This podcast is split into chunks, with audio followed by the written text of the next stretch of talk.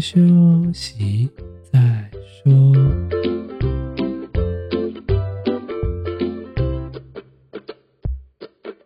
大家好，我们是先修身，我是聪聪，他是铁总。今天是九月九号，星期五。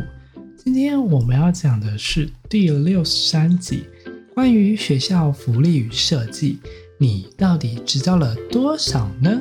大学冷知识系列第一集。如果你有任何想投稿的议题，或者想要对我们说的话，欢迎到 IG 搜寻“先修身”私讯我们，也不忘记发到我们的 p a c k a g e 随着我们的 IG。先休息再说吧。好震惊啊，后面好不正经。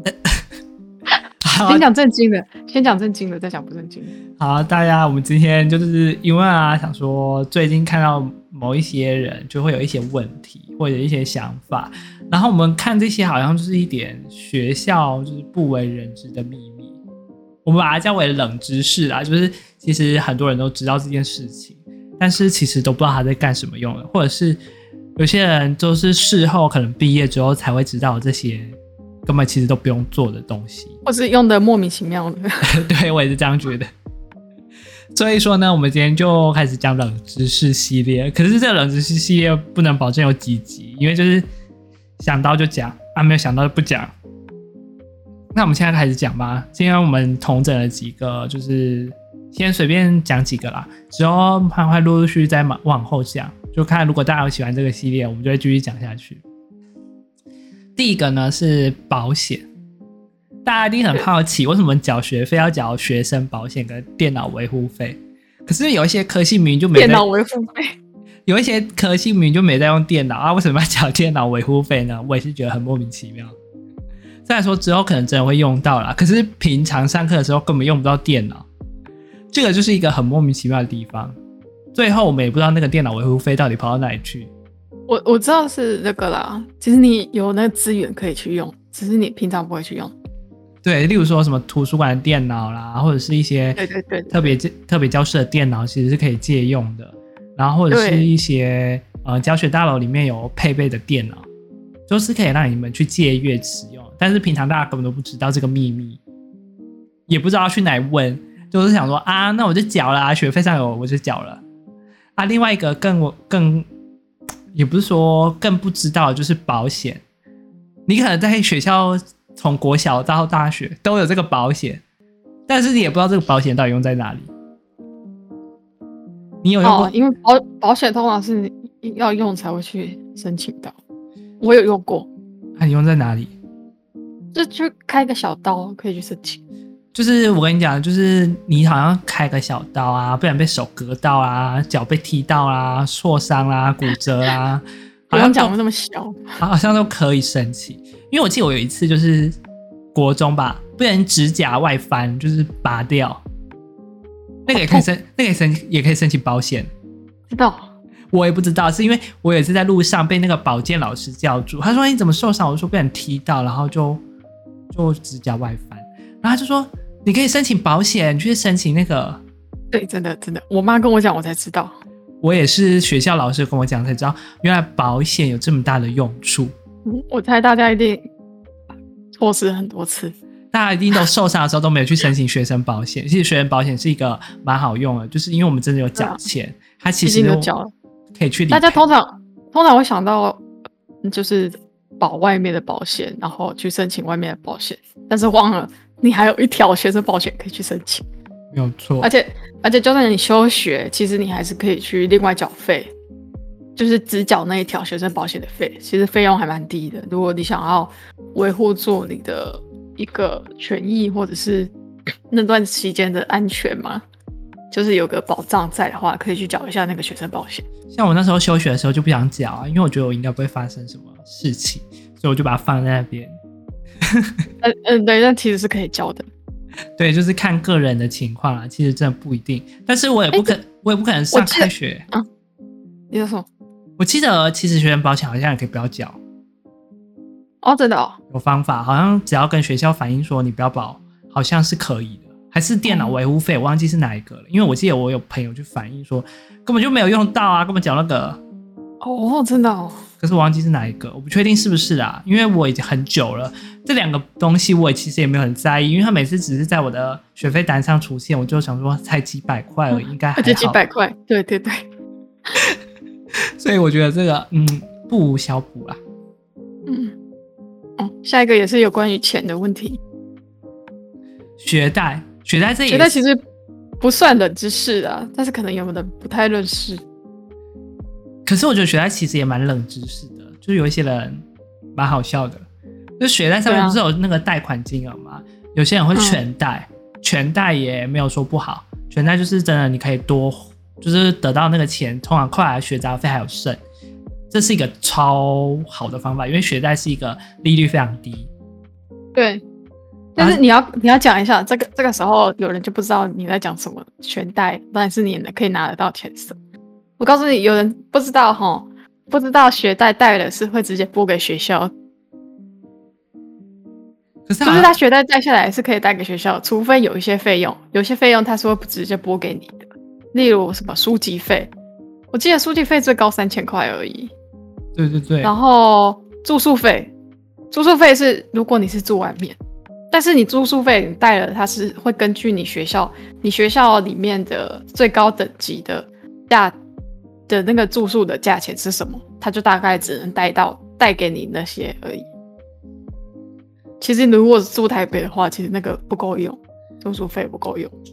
但我要跟大家讲一件很好笑的事情，就是学贷呢，请一次贷完。因为我有很多同学呢，就是因为学有一些是学学杂费跟学分费。然后呢，他每次都只有带学杂费，对对对，然后学分费都没有带，所以每次在拨款下来的时候都只有扣学杂费，学分费还是必须交。对啊，可是看个人啊，如果你想要都带就带啊，学分费要付分开，你想自己负担学分费也可以。不是，我朋友是我朋友跟同学他们是以为中间可以再带一次。哦，天哪，这就是这个误解了。所以大家知道吗？学贷真的是一次要贷完，不可以说我中间想要再贷，那是没有办法的。学校制制度看怎么安排。我们学校是，就是他会分说你是要有没有要贷学分费。那你如果要贷学分费的话，你还要等，就是你跟没有要带学分费的人是两批的，因为你学分费还要等整个学课结束之后，你的学分费才会统计出来。那到时候。其实你可能会很疑惑，哎、啊，那到时候那个银行申贷时间不就结束了吗？其实没有，那个学校通常都会跟银行配合，就是说如果要学学分费，那个那个时候会再开另外的开放期间给给大家，所以你就是一开始就是要选选你有要带学分费，人家才知道要开给你。对，所以就是当初你在选择的时候，那个学分费跟学费真的要看清楚。因为我朋友以为说带就只带一次，然后中间可以再带第二次，所以他每次都忘记学分费，所以他每次学分费都没有带。然后事后他才知道说，哦，哦，原来两个要一起带哦，哦，不知道呢，然后白交了。然后，然后那个银行你在填那个填那个学分费，就是贷款金额的时候，有的银行是学杂费跟学分费，你要自己算。算好总和之后，然后填在那一格，不要填错了，因为它上面可能只会写学杂费，但是有的是规定说，哎、你其实这一个你要连学分费都加好，然后写在这一格。对，我觉得这个是一个蛮大家都没有注意到的知识啦，就是大家都只想说啊，就是这样嘛，我就填上去，然后每次都带完之后，然后等开学，哎、欸，怎么会这样？其实其实说明都有写，但是通常很多人不看说明。对啊，就是蛮蛮有点幽默啦，只是记过一次教训，通常第二次就不太会犯了。可是有一些人就是很迷糊啊，第一次过了啊，第二次又忘记，第三次也忘记，然后每次都这样，然后一个学期就整个过去了。所以跟大家讲这些小知识。嗯，而且学分费其实，如果你是国立大学，学分费其实比 你的学杂费还贵。哦，对啊，真的是要看每个学校不一样。像有一些就是整个都算在里面，然后有一些可能是分开算，真的是每个学校不同，嗯、所以算法也跟着不一样。对对对对，对，所以这部分要大家注意一下。然后再来第三个是智商。对，咨商我们之前有讲过，就是有些人可能不知道，很现在很多学校都是有，就是有那种什么精神科医生进驻的时间，所以有有需求的话也可以参考一下这方面。除了智商，你们知道，其实有一些学校不只有智商，还有一个智商游戏室，就是有时候你压力太大的时候，可以去那边玩游戏，而且还是免费借阅，然后好像一个学期有几次机会，然后多久的时间？大一的我也不知道这个东西、啊，我知道，还有还有还有一方面，智商有人可能会忽略，就你智商，它不一定是做什么心理压力智商，你对未来感到感到迷茫，或是人生规划。那种其实他有这方面的智商，他智商有分的分很多类别啦，就是有各种不一样的性质啊。只是大家有问题的时候都找朋友啊，可能有时候他们没办法给你专业的指引，那你就可以找这些智商，嗯，因为他们在这方面有比较专业的知识。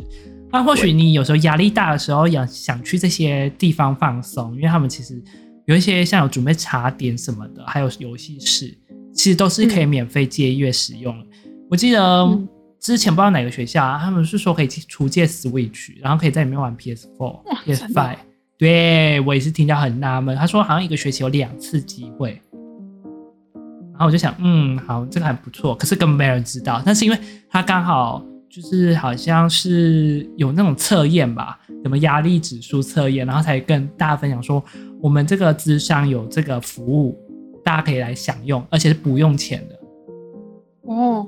这种这种是学校不为人知的秘密，大家可能在校园的网站上面，其实他都有写，只是大家都没有在注意这一栏，因为大家都不会看网页。对，好，那我们进入下一个。下一个是很多人，就是通常新生会傻傻的，然后后面可能老老鸟会唾弃的啊，不是？而且他们在那个寄那个学费的时候，或者是寄一些宣传单，哦，对，会同时寄来，会同时寄来，然后就写了，会让你以为，对，会让你以为它是应该要缴的东西。这个东西就是学生会费跟系会费。然后他们标题都会打的很耸动，就是如果要参加系所，欢迎大家缴系会费。然后。如果你要加入学生会，我们也欢迎。然后以下是会有什么礼物啊，还是什么啊赠品？然后大家都想说，啊，我也没在看，然后就叫家长全部都去邮局缴一缴。对啊，叫家长去缴一缴。然后缴完之后才发现根本都没有参加这些活动。对，如果你是活动量参加很大的人，那你才去考虑那个，我觉得就就就还可以。可是跟你讲。你根本其实在这四年参加活动是微乎其微，就算有参加，你也可能只参加那几场而已，而且那几场的价钱真的比不到，单独单独缴费三千，对，三千真的好贵，什么三千五千那种啊？你一场活动，它可能才四五百，然后你、欸、有没有有没有学生会费秘辛？钱被拿去分的之类的，我没有，我我是不知道啦。可是我只知道学生会费其实好像要花很多资金、很多钱，然后去找 很多的资源。办活动确实要花钱的，但系会，但好像这些地方哦，管钱的资资啊都不太一样啊。其实我不知道他们到底运用在哪，因为他们有没有公开透明？没有公开吗？我以为这种账目是要公开的。公开公开给谁？有缴费的人，怎么可能？你有缴系系会费吗？后来没有的。我那时候去参加宿营的时候，我缴系会费还是什么的，我们也不知道它到底用在哪。我们只知道我们缴了，为了要参加宿营跟宿梯，所以我们缴了那个。然后我最后我们这样会不会？我们这样会不会表到人？没有啊，我我我要讲的是，我最因为它有三个选项，我们那个我们系非常特别，有三个选项，就是你可以缴宿营，然后宿梯。呃，宿影加宿梯跟吸会费，就是还有很多个选项。然后有一个选项是只要宿营的宿梯，我只缴那个，然后那个吸会费完全不缴。我想说这么厉害，要把吸会费独立出来，就叫我不要缴啊，那我就不要缴，叫我不要缴啊。然后那个现在的人都很聪明，就知道哦，这独立出来，那就不要缴。可是有一些人就很奸诈，你知道吗？就是有其他学校可能比较奸诈，他就会把那个系会费跟宿营就结合在一起，让你非得不缴不可。这种就是比较，其实有点不对了。对，就是可能比较阴险一点，大家可能要小心这方面呃呃小技小知识啊。其实如果他强制要你缴，你是可以不要缴了，因为他没有强制性。除非他有没有恐吓的啊，这我可能不知道，这可能是一个另外一个涉层涉略法律的问题，我无法解决。反正就是学生会费跟系会费拿来的时候，真的是不一定要缴，你要缴也可以，只是看你参加活动的自由有没有自由，就是看一下你参加活动的数量有多寡来决定说，你这两个东西是不是需要缴，或者是你未来有没有想要参加呃这些活动，或者是这些干部之类的。哦，对对对对，这些搞要掏脚啥？来呀、啊！好，下一个我们来讲，嗯，这个也是很莫名的停车，每个学校都一定会有停车的问题。我要我要我要表这个问题，为什么？气死我！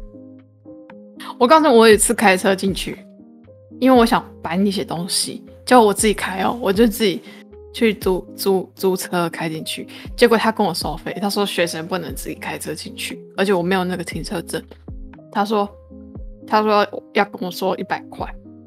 然后我在想，我就在想说，为什么我爸妈都可以开车进去？我想说啊，不是一样？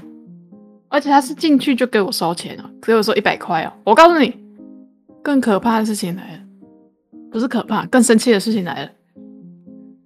这这个这个被收一百块，好，那就算了，因为我当时不知道到底多少钱。结果有一次，我爸妈载我去搬东西，就是我要退宿。然后，而且我是不是一般的时间退宿啊？所以，所以，所以，所以，所以进去之后搬的有点久，久了他出来说：“哎、有点太久了，出超过我忘记他说多久，就超过了多久时间是要收费的。”然后他收多少你知道吗？五十块。我说：“为什么？为什么当初跟我说一百块？而且我当初还是就进去一下。”我进去的时候就跟我收钱，也不是出来的时候超过多久才跟我收钱，我是气死我了，坑死人！停车场还有很多秘辛啊，你可能是有缴钱没有错，对不对？可能进去要被收，然后可能还没有位置可以停哦。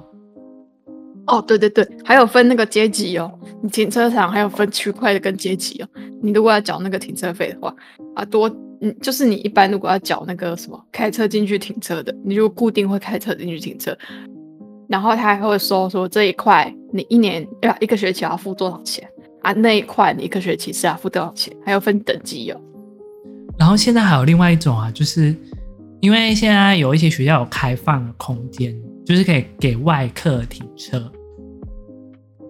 你知道这个这个东西吗？就是现在不是有开放给外宾？然后现在呢，有一个还蛮好笑的事情，因为学校不是可能过十点、十二点会关闭停车场。然后外宾根本不知道啊，可能外来客人也不知道啊，然后你的车就被关在里面。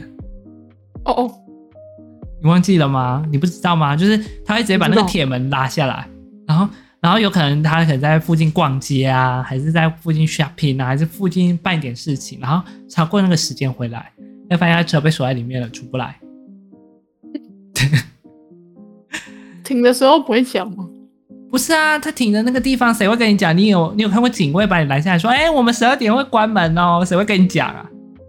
对哦，谁会跟你讲这个事情？然后你就进去啊，发现车被锁起来了。这是停车场的，可能可以不没有他他为什么没有写他营业时间啦、啊？然后学校不是都有那个警卫二十四小时监控？可是其实这是有一个方法可以解套的。因为通常、啊、被坑钱，被坑钱有方法可以拿回来吗？没有耶。因为其实每个学校警警卫都会有一个是留守二十四小时的，其实可以是、哦、对对对，可以请他帮你打开的。只是你要比较不好意思的去跟他讲说，我的车被关在下面，这样我没办法回去。只是这样会造成他的困扰。但是呢，有一些学校又很特别，你知道吗？就是有分机车跟汽车，汽车虽然说可能真的出不来没有错，但是机车呢是可以从小门出去的，你知道这件事情吗？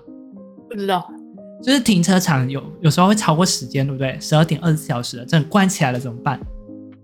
停车场到门口的时候。你可以按那个防盗小门，因为学生不是进出有门禁吗？你可以按那个小门，然后从小门出出骑出去，然后再把那个小门关起来。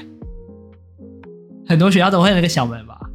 就那个门，就那个门禁卡，你不知道对不对？哦哦哦哦，我不知道。哎呀，你看，这是一个不知道的小知识。其实那个门除了可以走人之外，很多人都说可以走机车。居然，你看啊，还有那个可以借安全帽，有没有？哦，对对对对对，还可以借安全帽。突然想起来，我有借过。警卫室其实超多安全帽的，我不知道为什么。警卫好像怕我们安全，哎，可是有时候也没戴安全帽出去就被警卫拦下来。就是那个警卫还是有尽他的保护学生安全的义务啦，所以警卫室真的很多安全帽，真的是大家可以不要浪费这些资源，大家真的可以去借一下安全帽，安全比较重要。对，然后再下一个是男女厕数量，对，这个是这个是那个那个叫什么？有些如果你男女男女那个比例太悬殊的科系或是学院，你就会发现那一栋里面。男厕所比女厕所多，或是男厕所比女厕所好找，我就去过好几栋这样的学院。然后还有，当然也有反过来啊，也有反过来的时候啊。但是也有很好笑的，就是因为同行有一些学校，也不知道为什么是这样，因为同行我们一般的认知是不是男女厕应该会在隔壁两间，然后有一些是会在二楼是男厕，三楼是女厕，四楼是女厕。哦，对对对，这个时候呢。晚上啊，可能大家比较懒的时候，就不会管他是男女厕，就直接进去上。欧北来，然后不然就是进去里面洗手。如果真要洗手，你会想要说，我现在在二楼，然后我要特地跑到三楼去洗一个手。对啊，啊，又没有人，我只洗个手而已。这样不会被误会吗？而且还晚上了。我又不是要做什么事情，就是这是一个不知道为什么设计而设计的知识。听说这是因为某一个楼层都是因为属于女生的科系，就像你刚刚说的，可能属于女生或男生的科系，为了隔绝他们呃设计的。可可是这样会造成学生的不便，因为我曾经也有看过那个厕所超远的，一个在底，一个在头，然后万一你的班级在底，然后厕所在头。那不就是要从头跑到尾？这种这种也很多，这种分两边的也很多。像我高中就是这样啊，我们在最后一班，然后男生还是女生在底，然后他们就从那边蹦蹦蹦蹦蹦蹦跑到那边，